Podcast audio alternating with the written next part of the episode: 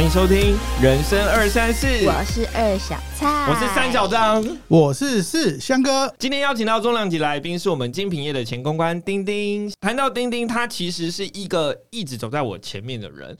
呃，超越不了他，但是这个人也不会把你丢掉。遇到困难的时候，我们总是会彼此互相帮忙。像是他可能需要，就是呃，生活中遇到什么困难想算命的时候，他也会把算命师推荐给我。先请丁丁跟我们打声招呼。嗨，大家好。一开始你们是从青善团认识的，对吧？然后小张您是？我是那个时候他的副团长，这样。不知道什么叫青善团呢？那我们请团长替我们解释一下。就是学校最多正妹跟帅哥的地方的社团。我想应该不止这样。这样子啊，不然的话我也可以去了。呃，阿香哥门在那，可以欢迎大家。其实青善团应该过去就是呃，有点像是学校的呃学校所培养出来的一个小队，然后他可以处理学校的行政活动。然后，所以如果学校有正式的活动，都会请新战团的同学来帮忙。那如果有校外的活动，可能像是亚太影展啊，或者是那些大型的台北电视节，那可能也都会有青战团的同学可以去支援。大家一定会很常听到什么国庆的金钗穿旗袍，对对。那我们就是所谓的 文化金钗哦，文化金钗，就是那时候我们都要穿就是公分以上的高跟鞋，然后走在校园，就自己都觉得自己走路有风，然后开叉开到就是。开到腋下，对不对？哦，所以就是美女帅哥喽，我们是不会拒绝的。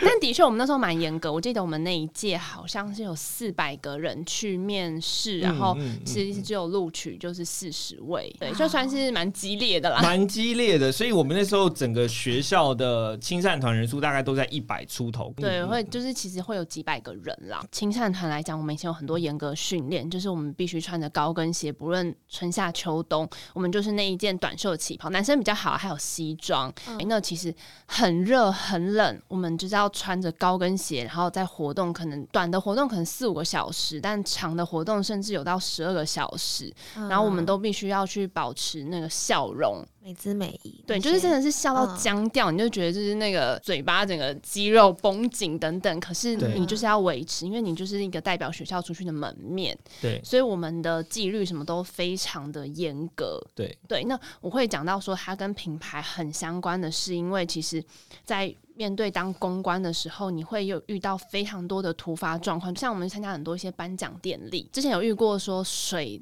就是花盆水打翻了，在讲台上面。对对对对，等等。但是那时候主持人反应很快，他就说：“哦，遇水则发。”就是一些他们的公关的一些食物，对我们有发生很多各种问题啊，比如说高跟鞋鞋跟也很断掉啊，呃，临时走位走错了，或是临时有团员可能今天不能出席，就缺少那个人，那我们要怎么样去补齐？觉得跟在公关活动面来讲，其实还蛮相关的，因为我们必须穿丝袜，然后站了十几个小时之后，其实你回家会发现就是会破。破皮，然后那个丝袜就粘在伤口上，对对，超辛苦的。然后没有在就是我们穿旗袍，其实我们会搭一个就是小白针织衫，可是我们是站在阳明山上，然后那时候其实温度应该就是四五度，你就是站在门口迎宾。阳明山，嗯，现在听起来好像觉得有点不可思议，可是那时候很热血，对，很热血。然后但的确就是也是可能训练耐力吧。嗯，就是但但是讲起来，其实对于我们男生就会有点小心酸，因为其实那时候我们，我记得刚进去那时候，学长可能就会很清楚、直接的告诉你说，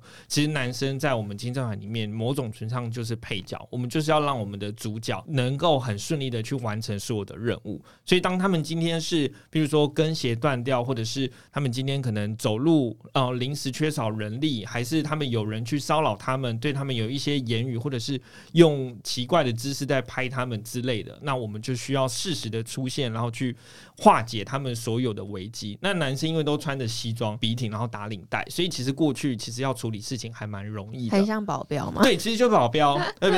对？那我也是那时候去才知道说，哦，原来他的细节除了是我们在学习的，不管是美姿美仪，或者是待人处事的态度上，包含是我们的服装穿着，连我们的西装其实都是以服务型的西装，而不是以就是帅气比较。短，露出衬衫的那种西装，就是每一个细节其实都非常讲究。对就感觉是在那段时间练就了很多危机处理的能力，所以应用到你的公关工作上面。跟我其实后来就是对公关产业面其实还蛮大的影响跟帮助。那我想问一下，丁丁，在什么的机缘下让你进入了公关这个产业？呃，其实我主要是我研究所念的是品牌时尚经营管理，我们有一堂课就是一定要去实习。对，那我那时候其实去实习了两个品牌，一个是也是一个精品意大利的皮件品牌啦，然后另外一个是选物店。那其实我那时候选择的是两个不同的职务，对，所以我是一三五二四六。就是我很认真，认真想学。一三五在就是可能呃精品品牌里面是当就是公公关实习生，但是是我是在就是选物店里面当第一线的 sales，因为我蛮想要知道整个就是他们品牌可能从。呃，第一线到内部的营运的整体，我到底会喜欢什么，然后适合什么，这样子比较有脉络去寻找自己真的喜欢的工作是什么。对你现阶段是就是广告业务，嗯，所以其实你是从就是呃精品的公关，然后再去让自己转化成是广告业务，听起来跳很大，对不对？但其实我后来觉得每一个阶段就到一个新的领域，其实都有一些脉络。但其实我我觉得比较有趣的是，就是因为你刚好等于说是。公关、行销业务其实都做了。那我想说，以丁丁你专业的角度，或者是你现在所接触到的这样的工作内容，你可以来跟我们分享一下什么是公关，什么是行销，什么是业务吗？我觉得很相像的地方就是，其实你面对就是主要就是人。你在公关产业，你需要面对就是像可能媒体啊，媒体是最主要的。然后另外的话，但我们会办了非常多的活动，我们要企划活动，活动的厂商，然后还有。嗯，大家就很想要听艺人啊，就是我那时候刚进就是公关产业的时候，我其实就是很期待，所以我是会一直遇到各种艺人啊，然后名人、明星、明星、名媛、名人。对，你知道这就是大家所误解的品牌精品公关，因为就觉得说，那这个产业因为大家都不熟，所以大看到的都是一些跑趴、光鲜亮丽的行程，光鲜亮丽的一面大概占这这工作里面的大概百分之十，哦，百分之十，对，那其他的百分。百分之九十都是比较干苦的，对，比较干苦的，但就只会露出百分之十给大家知道。那你可以稍微说一下你的工作内容主要是什么吗？就是在公关这个份这份工作上面。呃，在公关上面的话，比较常做会是说，就是我们要写新闻稿啦，然后我们会办很多的媒体发表会，然后主要就是沟通我们的一些新品的一些重点啊、特色啊、卖点是什么，希望可以媒体帮我们去做曝光。这是你学校有教的吗？研究所？你说你研究所是读什么浮夸的信？再讲一次。Brand and Fashion Management。所以这有让你学以致用吗？是学校真的会教这些教的东西跟你实际遇到的东西都一定是完全不一样。就听起来你的工作内容比较像是帮这个品牌做品牌的 DNA，让他们被大众认识这样。对，而且也其实每一就是我们其实会分，就是可能春夏秋冬啊这些什么早春早秋等等，就有不同的时装 fashion show。那这时候我觉得 fashion show 很有趣的地方就是。其实我们会需要自己去看那个秀。然后自己写新闻稿，嗯，那文字能力应该要蛮厉害的。就是你是之前有当过类似编辑，还是写过？因为我在大学的时候我是辅系新闻，我是中文系辅系新闻，所以其实我那时候也有去呃自由时报 GQ，就是算是实习打工过啦。对，就是又环环相扣回来。你现在对，其实都还蛮相关的。那之前就是会一直要产出可能新闻稿啊，或者看自己看秀啊，然后真的是就是可能半夜半夜在看秀。然后早上起来，你也必须可能赶在就是截稿前要提供这一份新闻稿。秀是线上半夜看，对，因为很长就是时差，所以其实很常常大秀都会是在可能晚上或是半夜的时候进行。这时候你就是真的是半夜要看的荧幕，然后看自己的灵感是什么啊，甚至秀的音乐啊，然后他这个设计师的理念，还有他的就是 production，还有他制作啊舞台的灵感等等的。哦。对，就所以是你等于是左右大众的那个视觉思想，哎，就是你怎么写，大家就会怎么觉得，哎，对，有时候是就是你知道，是是这是一个很大的使命，就是你万一就是有说错了，表达什么全球的，哦，就 是大家都会看到。当然，当然，国外嗯他会预先给你一些文字，就是英就是英文的，他们有一些关于这场的秀大概的一些重点，嗯，对。但是，但是他他也不会曝光太多，因为他会怕就是在秀还没有开始之前就已经有太多的资讯外露。嗯对对对，所以大部分就会是就是秀完成之后才会有一些比较多的资讯，然后我们也会去参考很多像什么 WLD 啊、国外的 Vogue Runway 啊一些已经很快有看秀的一些呃叫做秀品嘛，就是他们也会写的东西，他们又是更第一手吗？还是其实你们会先看？他们会应该是他们的所谓第一手是他们是真正可能在场内看的，看是不是对。那我当然会有主管，嗯他们可能会带媒体，就是一起去嗯看秀啊，可能到。哦可能意大利啊，到巴黎啊等等的，那我也会跟他必须要有密切联系，说，哎、这个灵感来源啊，这个秀的一些意义啊等等的，会需要跟他做确认，这样子。那是做到什么样的公关等级会需要来执行你刚刚所讲的这样任务？你进去当小妹的时候就可以做这样的工作吗？对我在一开始从助理做起，然后其实大部分的工作也是选择翻译新闻稿，因为我们有非常多的国外资源。然后，呃，我觉得最有趣的是，呃，我们有一个修润，嗯，那个修润可能就是跟你的家一样大，然后它会有这一季的所有来的新品。嗯，对，那这些新品主要我们就是要给杂志啊、编辑他们去做拍照，像你们看什么 Vogue 封面啊、内页啊等等，就我们就是要拼那个越多媒体来跟我们外界有越多的露出，这就是公安所谓的 KPI。是你们的业绩压力吗？对，哦，你们跟这录音室一样，就是要找更多人来这里录音，这样这是你的 KPI。对，那我们的 KPI 就是我们要很多的露出，那这些露出也必须要是正面的然后要帮我们露出的，像可能 KOL 啊、influencer，他们也是要很正面的。所以在跟不同的人听起来要面对媒体 KOL，还有面对客户吗？嗯，那有什么不一样的？以公关来讲，它比较不会对到嗯消费者啦。对，但我们会必须要跟电商也要有很密切的沟通，他们会分享说，可能因为我们会必须可能有一些是 CIN 的 event，嗯，对，那可能电商他们就会给我们很多的资讯，说，呃，最近的客人他们喜欢什么，我们可以办一些像你们可能会。呃，唱一些什么插画啊、塔罗啊，或是排贴机啊、嗯抓娃娃娃机夹娃娃啊，机。就是我们要想各种可以跟这一次的呃主题，我们的 fashion show 啊，一些灵感相关的游戏啊，或什么来吸引，就是客人可以去参与活动，这就跟销售面比较有关系。嗯对那也会办一些可能就是像快闪店啊，在店上会办一些就是 event。对，这就是你们很常看到所谓 party，我们就必须会找一些可能呃 F&B 啊吃的东西的、啊，然后艺人来玩，因为我们要吸引 VIP 来，就是要很多艺人可以来跟我们拍照啊等等的。对，那大概因为你刚刚说的这些活动，你们在筹备的时候，嗯你们是整个季度去规划吗？应该说，呃，通常一年会有固定哪些活动是有的，想要再增加一些销售，或是有另外有一些提案的之类，可能就会有一些额外的 campaign 这样，但大部分的都是固定的。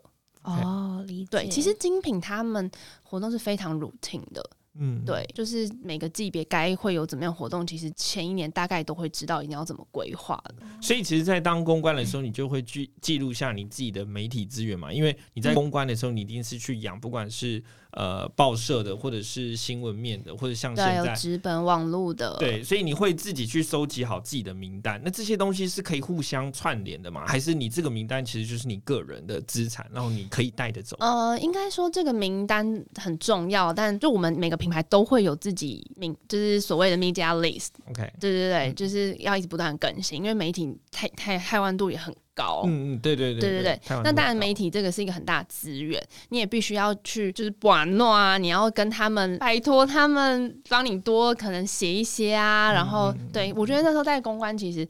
呃，这媒体是一个很重要的角色。相对的，其实呃，品牌真的太多了，你要怎么样去让它可以特别这个页面就只有一个，只能放一个品牌，要怎么让它可以去写到你，这些都是公关必须要做到的事情。所以，像精品公关的部分，在新闻稿的露出跟曝光的话，除了既定本来就有的商业活动，那这样的配合是会给钱的吗？我要付钱就是广编稿，那当然就会看品牌它有没有足够的预算去买到这些一定会曝光的广编稿。是。那如果他没有这个预算，那这个就要靠公关的公关力、品牌力。你品牌够大，或是这一季的东西很有卖点，这个时候就是看公关的手腕跟他的过去的交情，对，很吃交情。很吃交情。，对，那你会你会面对这些媒体行业，你会对他们去做什么东西吗？这可以透露的吗？我们都会非常的敬畏他们，我们必须要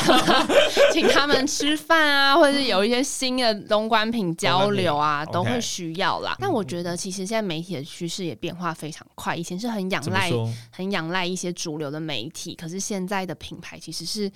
相对像我们很常听到网红、YouTuber、KOL，是对，可能某种程度他们更接地气，或是怎么样的是，也算是品牌现在销售一个非常大的就是曝光啊主要来源。就我觉得这些资源就是对我现在的广告的工作其实是很有用的。是，现在好像已经从我们说的大众的媒体，慢慢的有些转到小众，甚至自媒体来做。对。公关业有感受到这个的变化吗？就其实我离开之后，那时候还比较仰赖的真的是主流媒体啦对，但现在当然就很明确的发现，其实是也是发现自己在主流媒体那一块快混不下去了，啊 所以就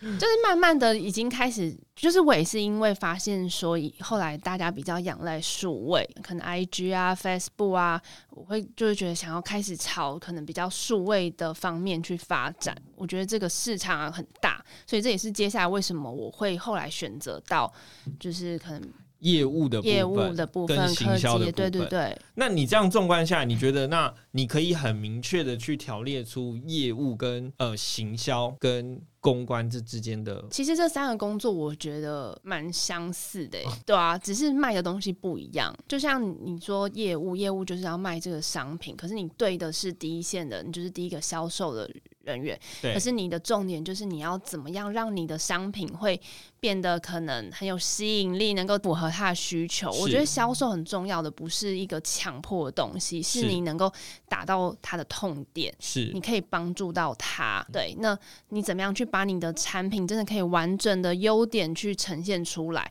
那公关也是啊，你必须要跟媒体沟通你的品牌现在的特色是什么。为呃，有了它之后，可以增添你的个人魅力呢，还是说一些它的一些灵感的故事里面包装等等，要让就是这一季设计师他想要沟通的东西，你可以完整的呈现出来。像丁丁，你从以前追求名人，然后开始发展发展到公关业也跟名人开始交际、应酬、联络，或者是交朋友的时候，嗯，这中间你有什么心情上的转换吗？以前就会觉得很期待看到哪些艺人，可是现在就会对一些艺人都会贴一些价钱，讲说这个艺人多少钱 多少钱，我现在预算我应该要发给谁。然后另外当然，所以你脑袋的名字旁边就会有金都是钱，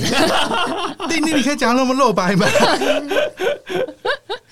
但这是事实啊，就是就是真的。这现在请艺人或什么，你会但你会去看他很多的一些 background 啊，然后是不是真的是你想要以及他的钱，不不管是艺人啊、KOL 这些都是啊。嗯、之前也有遇过啊，就是本来我们已经活动要开始谈好了合约，然后合约一直没有签回来，那嗯我们还要过国外嘛，等等的，就是问艺人说，哎、怎么没有经纪人为什么没有签回来？那他说哦，因为还有去过对岸发展，所以它涨价了，一定要到达某个价格之后合合约才能签回来。对，就是有遇过类似这样的状况啊，就是所以这段的历练让你觉得艺人也是人，不会跟我们不太一样就是。可能我们在荧幕上看到他们很好，但也没有说很就不好，但是我觉得就是现实面啊，就是大家都要就回归到现实面，对啊，我们都是互相需要。就是像刚刚那那你提的，就是公关跟业务的部分，那你喜欢哪一个？哪一个是比较你喜欢的？呃，因为现在就是年纪也增长了，就是对你知道钱很重要。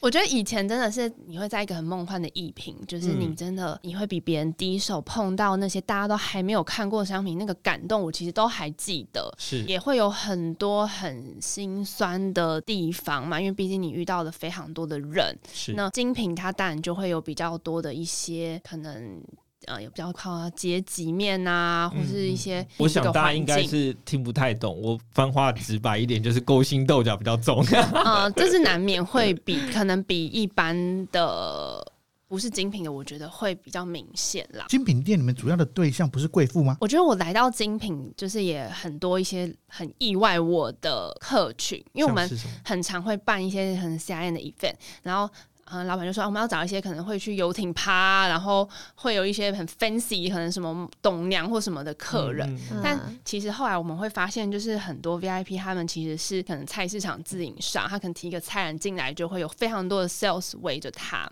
然后，所以菜篮是关键字。对我觉得，嗯呃，很多人就会说什么，哎、有有看到客人进来，他身上打扮或什么，我就不想接他或什么。其实我觉得这是蛮错误的，因为其实我遇到蛮多嗯真正的有钱人，他们是非常的内敛、很谦卑，也许他。就是不是打扮的那么 fancy 华丽，可是他其实是很有的，不能够就是有什么以貌取人，对以貌取人的行为。可，是他买了，然后他自己都不装扮，那他是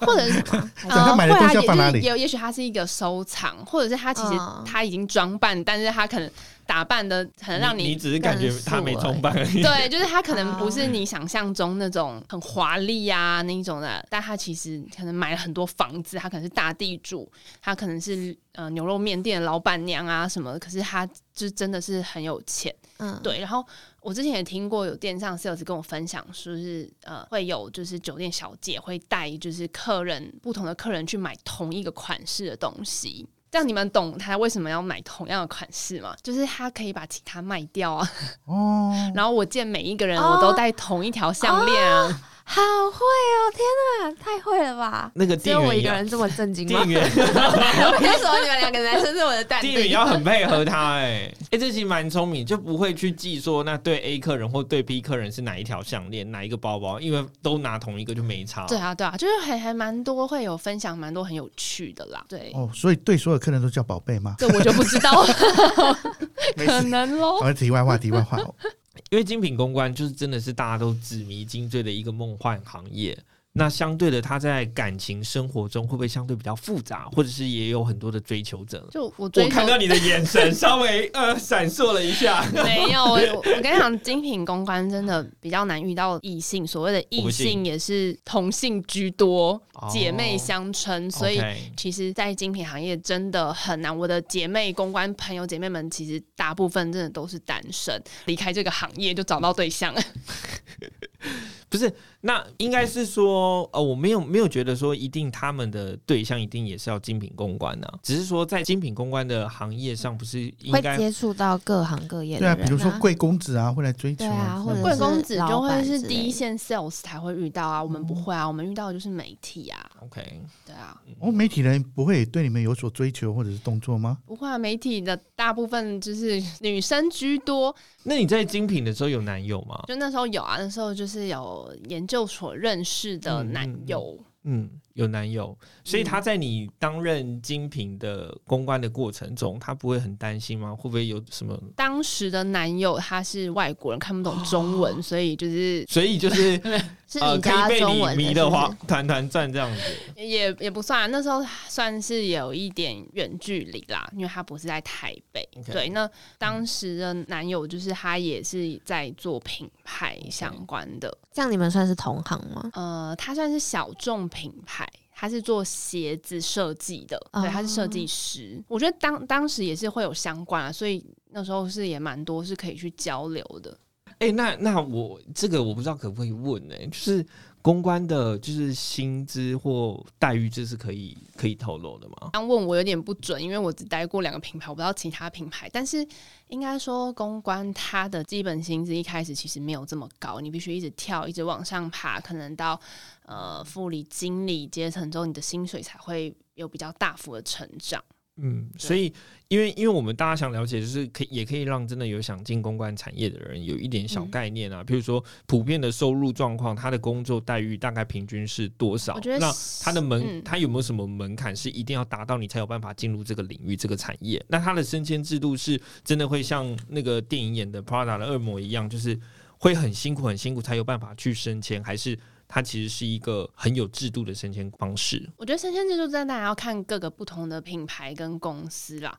那嗯、呃我必须讲，就是公关的吸吸引人的地方不是薪资。OK，是你可以有其他的附加价值，比方说你可以买到可能比较折扣的商品，所以这是一个无限的循环。你看这品牌多聪明，就是我给你不太高的薪资，然后我卖你比较便宜的东西，然后你拿你的钱 再来回来买我的东西。对，会有一些员工的福利这样子。对，嗯这是一个无限循环的对内销售。哎，但就是你知道那时候钱没有很多，然后你可能就会把薪水一半都拿来买一个你觉得天呐打折很很多的包包，然后买的很开心，这样开心一个月，就是这就是你的精神粮食。对。但是真的之前在活动非常忙的时候，你真的是常常加班到半夜的。对我那时候也其实身体出了蛮多状况啊，我会长荨麻疹啊、失眠啊，就是像那种报道，就是跟时间在赛跑。没错，对，所以你很多东西都要非常的及时性，所以我其实我就会觉得我个性后来变得蛮急躁的。但我性格也改变了。会，因为我们主管可能会觉得说，现在立马马上给我什么东西，你就要马上生得出来，或者是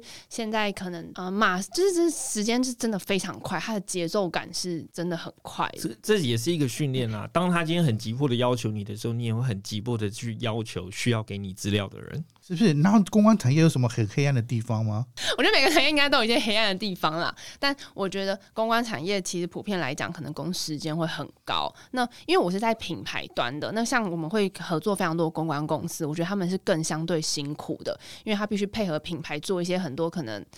超人类的一些，我们马上要什么他就要给。然后我们也很常，就是比方说我们已经场部啊，到了半夜已经差不多都当之后，因为我们其实主要是要给国外黑口唇那边扛分的，对，那他们一句话，我们可能就要再全部重改。就是我觉得在以台湾品牌端，其实还是很仰赖就是国外的沟通。嗯嗯，比呃，在台湾的品牌自主性其实并没有这么高，所以其实还蛮多限制的。所以难搞的不是外面的媒体，而是自己的主管或同事。各有各的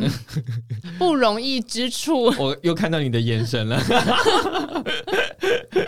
嗯、你刚刚说要如何进入公关产业，我觉得有几点就可能比较重要。一个就是所谓外语能力，你会需要很常跟国外沟通。那另外一点就是你，如果你已经准备好要进入就是品牌公关的话，你在大学的时候一定要有所实习接触到，因为其实以品牌端他们非常需要就是有经验的人。然后当然就是耐操，真的要很能够耐操，反应够快。我怎么觉得你在介绍这个工作的时候，好像也在称赞自己啊？没有，我觉得我没有到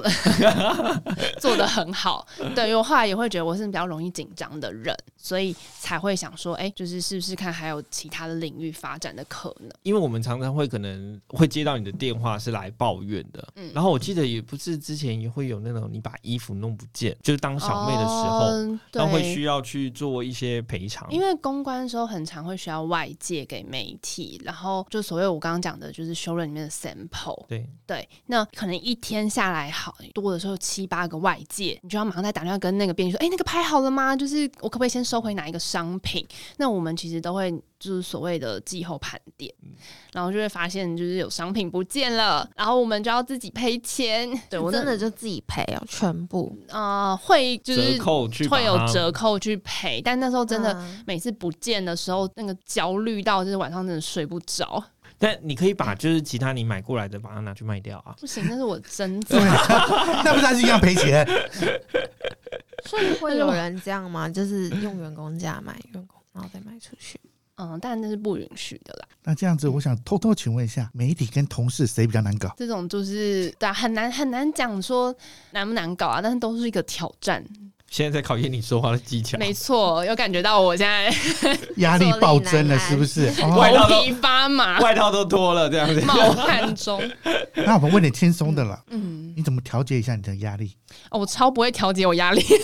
我就是紧张压力爆棚的人，就是让它自然的爆爆炸在脸上，这样。大哭一场啊，爆在脸上是长青春痘吗？对对对对，对啊，就是在职场上面爆哭吗？哦，我会啊，像我之前我说到我们有熟人，那个就是我一个小天地啊，我在那边包包要给媒体的东西都可能会边边偷偷落泪啊，刚可能受了什么委屈啊什么，对，就是那个地方是我的小宇宙。那你有没有觉得，其实像就是这种呃比较第一线跟媒体有很多接触的这种公关，那可能被磨练了一阵子之后，其实就可以到外面去其他的呃商业的公司去担任公司里面的公关，相对其实就会轻松很多啊。这会是你们精品公关之后的其中一条出路嘛？精品公关啊，其实我现在身边蛮多的精品公关，他们还在做精品还在做精品公关。我觉得精品公关，因为其实品牌就那几个，嗯所以其实跳来跳去，大家业界其实都会很熟悉。所以其实只要挤上来到一定的程度，还是有不错的收益。对啊，对啊，只是说如果挤不上去的，可能就是尽早撤离。或是到别的产业了。像我们公司的就是公关，大部分都是喜欢去找那种呃媒体产业，可能不管是记者啊、报社啊，或者是新闻的主播，这会是你们的竞争对手吗？应该对啊，我们其实蛮多的公关，他们也有媒体的背景，对，因为其实对他们来讲，他们已经给很多跟媒体就写新闻稿啊，嗯然后跟很多的媒体编辑也都很熟识啊，还的确也蛮适合进入品牌公关，就是看他们的兴趣所在啦。那如果你们真的要在这份工作，然后持续精进自己的话，你们嗯会用什么样的？精进自己，因为其实我身边蛮多的同事们，他们都是有在国外念书的经验，就是语文能力。那如果没有在国外念书的话，我觉得语文能力就会很重要，一般就是会去想办法加强自己的语文能力。哦，就是自己去找，对，然后主要就是也是嗯磨练自己的公关能力，你要能够不怕人，你要很能够跟人沟通，然后再来就会是比较企划活动的能力啦。因为现在你必须要都要想一些很有趣的活动来让大家会想要响应跟参与。你有自己寻找灵感的方式。如果是以前以往办活动的话，其实我们会有很多公关朋友们，嗯我们会很常一起聚在一起交流，说哎、诶现在流行的什么，我们可以去找哪个厂商，现在哪个价格很便宜，又带来很大的 带货力很强，就是这是一个彼此交流的方式啊。带货力是你们的专业术语，哎，对，就是要看哪一些网红啊，所谓带货力很强啊，影响力很高啊之类的。丁丁，你经历了这几个产业之后，然后慢慢的升华到这个阶段了之后，你会不会觉得你要给投身于这个行业的一些朋友有些什么建议？还是说这太辛苦不要进来？应该不会这样讲吧？也不会耶，我觉得每个人的志志向、兴趣不同啊。因为我觉得我我也很感谢我有这段经历，我真的呃参加过非常多，真的是很用心、很精心，也有很奢华的活动，也认识了很多的朋友。对，因为像。呃，我之前会认识很多艺人经纪人嘛，那像我现在到了就是呃广告业务端，我们也会要帮可能品牌要做一些广告的包装，像他们可能要炒艺人啊 KOL 宣传，那可能嗯我们都知道请艺人那些是要花很多钱对，那我就可以请我的经纪人朋友说，哎、发一下嗯啦，你要不要请谁谁谁帮我发什么的？就是靠你这是一种自己的对对对对对，就是人脉经验，对。工作上面认识的这些，可以算是你的知己吗？还是就是算工作伙伴？哎、我是一个很爱在工作场合，就是工作环境交到知心的朋友。嗯因为对我来讲，你一天工作可能超过八个小时，嗯，你还是要就是要有可以很志同，就可以聊天、可以抒发抱怨、可以骂的朋友。对，哦所以我在呃各个不同的工作间，但有遇到一些可能不是那么合得来的人，可是也有蛮多真的到现在，我们都还是会彼此就是联络哦知心的朋友。其实我觉得这是你的优势，哎，就是因为你，我觉得是很真诚的对待人，所以你在跟人家相处的时候，即便今天是同事，你都会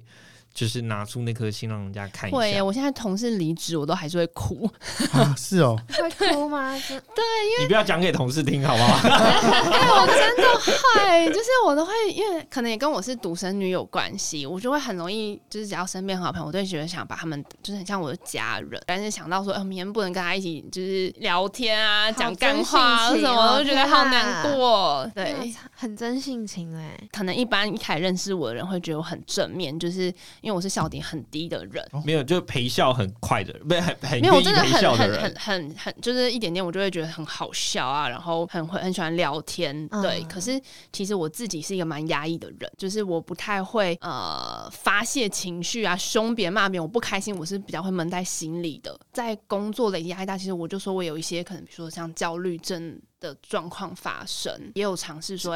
去有可能有吃药啊，有做一些心理智商的部分，就也是还是希望自己可以在就是这些情绪中，可以慢慢就是找到一些可以让自己更协调的方式。其实我觉得是你还蛮在意别人的感受，所以当你今天觉得不爽、不开心的时候，你不会直接的表达出来，你可能会先听对方意见。可是如果当今天对方可能是错的，或者是你消化不掉的，然后你又会觉得很压抑，所以其实应该就是要适时的去跟人家沟通。因为我觉得不管你今天是在工作上，或者是你在情感上，好像都会有类似的问题。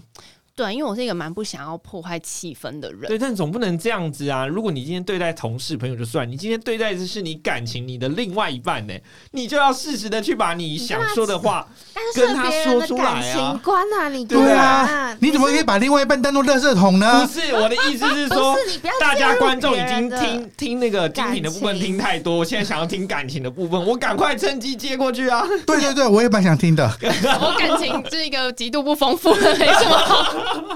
没什么好分享的。我想丁丁，你个子高，然后人又又是青善团，人又长得不错。我原本以为会有很丰富的感情世界，结果好像听起来好像不是这样。不不是啊，是你为什么要把我的直接问，你为什么要把我的问题给兜走？我刚刚的问题，就是说，当你今天遇到问题的时候，其实你都是会一直一面的让自己委曲求全，然后去听、去接受、去自己来做消化。可是今天你对待同事的时候，可能可以，因为你们相处的时间就是今天那一场八个小时的工作。可是如果你今天对待的是你的呃同事，或者是你的主管，或你的下属，甚至是你的另外一半的时候，其实你必须适时的去表达这样的反馈跟意见啊，不然如果当你今天觉得不开心、不爽，但你还是压抑，然后我就会常常接到电话。好啊，谢谢我们两性大师啊，就是你给的建议，我会好好吸收。我觉得你现在还是在给我客套话，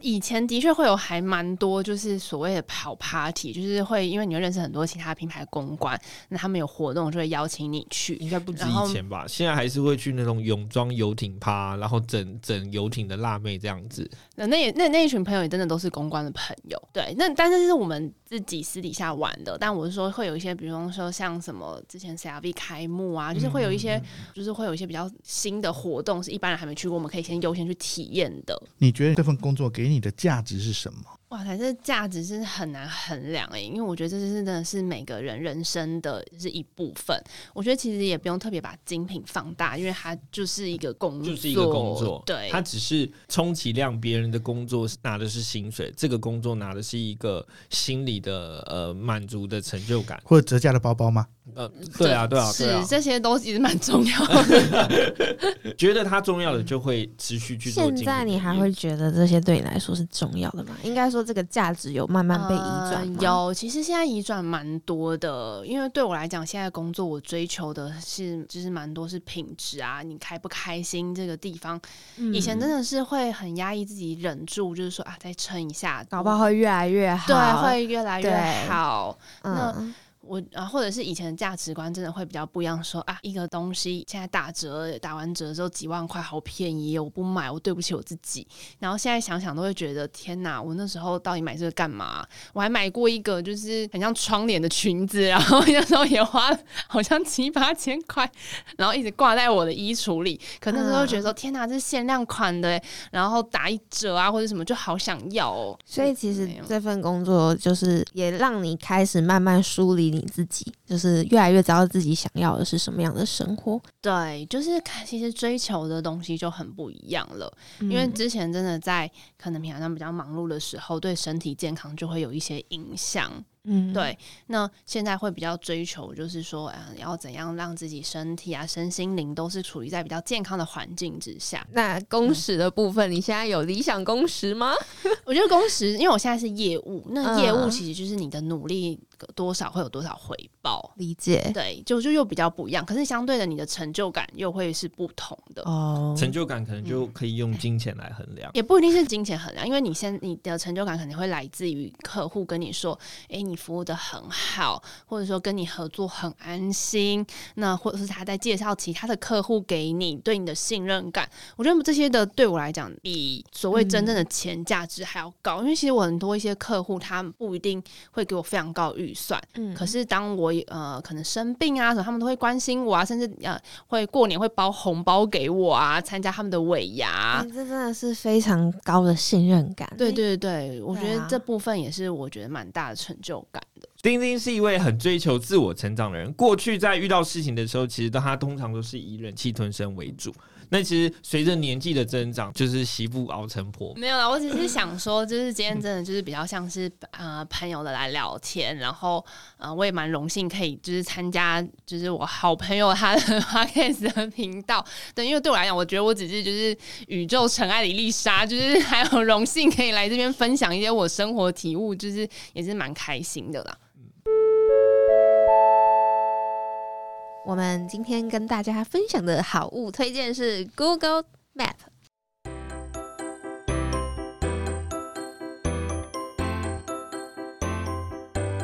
就是因为我们很常用的 Google 软体，其实是呃，就是 Google 地图，它对我们来讲是非常重要的。今天就要跟大家懒人包一下不可不知的四个秘秘密功能。对，小张来来为我们介绍我们的第一个。好，第一个就是我们 Google 地图。其实，如果我们用汽车导航的时候，我觉得这真的很重要，因为以前你汽车导航的时候，你都会开始想睡觉。但是，如果你可以把你的车子从那个蓝色的箭头，你把它点一下，然后换成不同的黄色的汽车布、布红色的汽车或是蓝色的汽车，它一点功用都没有，但是它还可以还是可以让你在整个就让你提。神用的啦，好不好？开车不要睡着，各位安全驾驶。那第二个呢？第二个第二个就是，我觉得这点是副驾的人都应该要学会的功能。当今天我如果今天要从中正金良到一零一的时候，我先设定好这个路线，然后我可以直接右上角三个点点按下去，有一个分享即时路线，你就可以让你的驾驶座的人去收到你目前所想去的地方跟规划路线，它可以照着你的方式走。哎、真的超方便的、哎，副驾就不用在那边，我要去 A B B C C 在哪？哦，找地图就不是，是有时候副驾真的是可以完成他副驾驶座的那个职位，他不会说就只是坐在那边，然后等驾驶又要在那边开车又要找地图。因为嗯男生最喜欢生气的就是女生坐在旁边，然后从头到尾都不知道干嘛。哎不要攻击，不要攻击，好不好？我们那第三个，第三个我觉得超厉害，就是我们行进的路线是可以及时分享的，像是我们今天如果对呃，要我跟丁丁有约，我们约一零一去吃鼎泰丰，但是就是他打电话来的时候，我就拿着家里的电风扇，跟他说我出门了，我在路上了，但是我还在家。骗。对，但是如果我可以及时分享我的路线的话，那他就可以知道说我现在距离有多远，然后我预计如果这样开车过去的话，大概还有三分钟。他。跟那个 Landy 很像哎、哎、对对对，就很变态的那个 app。对，而且还可以嗯看到你即时电量，你不可以说我手机快没电，快没电了，我先这样好，拜拜拜。这这个真的是 Google Map 一个我觉得蛮隐藏、蛮实用的小。对，所以如果你看得到它行进路线，你就可以知道它距离，就是它在移动的路上，它可能原本五分钟、四分钟、三分钟，你就知道它真的快到，而不是在家里电风扇，然后说哎，我这还快到了，还在路上这样子。OK，好，这是上面分享，就是 Google 的一些优点。优点，但是我真的觉得它的那个语音导航真的是在来闹的。它很常就是我在走直线的时候，然后他跟我说前面回转，然后就开始说哦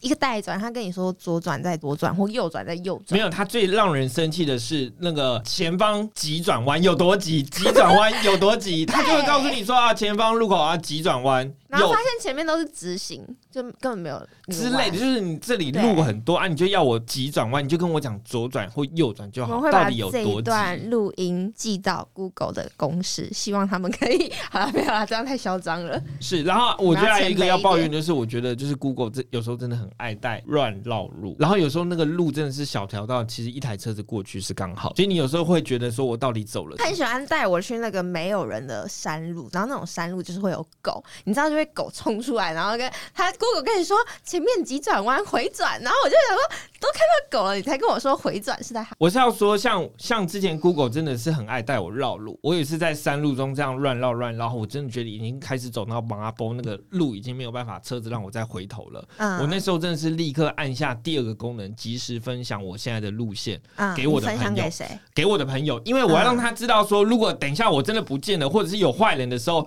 他可以，找我，对对对，他可以知道我的路线，对所以我觉得这个功能真的是很棒。哦啊，如果是另外一个的话，我告诉你，我在台南，然后有时候人家电话来，哎，你在哪里？我在开山路啊，哎，你要去哪里？靠一下，我在开山路啦，因为台南有一条路叫做开山路。第一次我听到的时候，真的是